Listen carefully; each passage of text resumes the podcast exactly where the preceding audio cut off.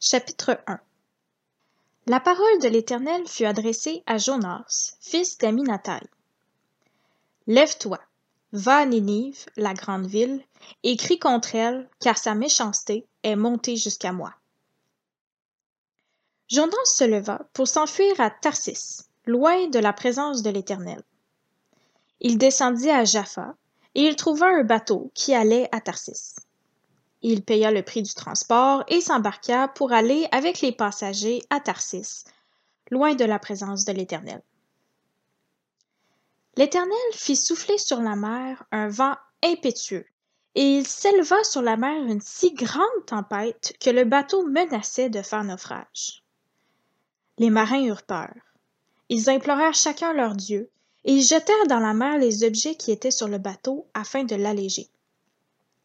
Jonas s'était descendu au fond du bateau, s'était couché et dormait profondément. Le capitaine s'approcha de lui et lui dit Pourquoi dors-tu? Lève-toi, fais appel à ton Dieu. Peut-être voudra-t-il penser à nous et nous ne mourrons pas. Puis ils se dirent l'un à l'autre Venez, tirons au sort pour savoir qui nous attire ce malheur. Ils tirèrent au sort, et le sort tomba sur Jonas.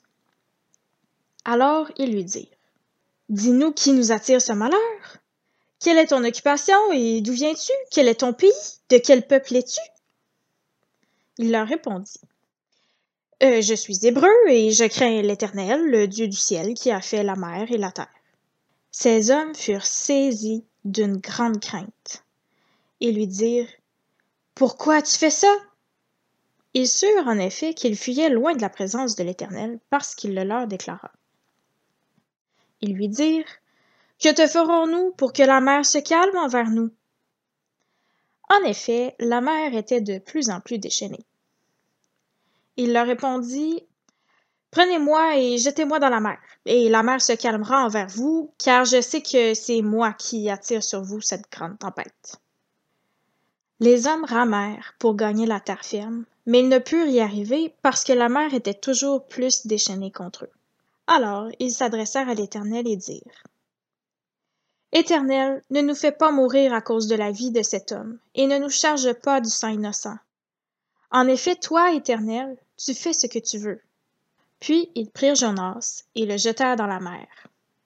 Et la fureur de la mer s'apaisa. Ces hommes furent saisis d'une grande crainte de l'Éternel.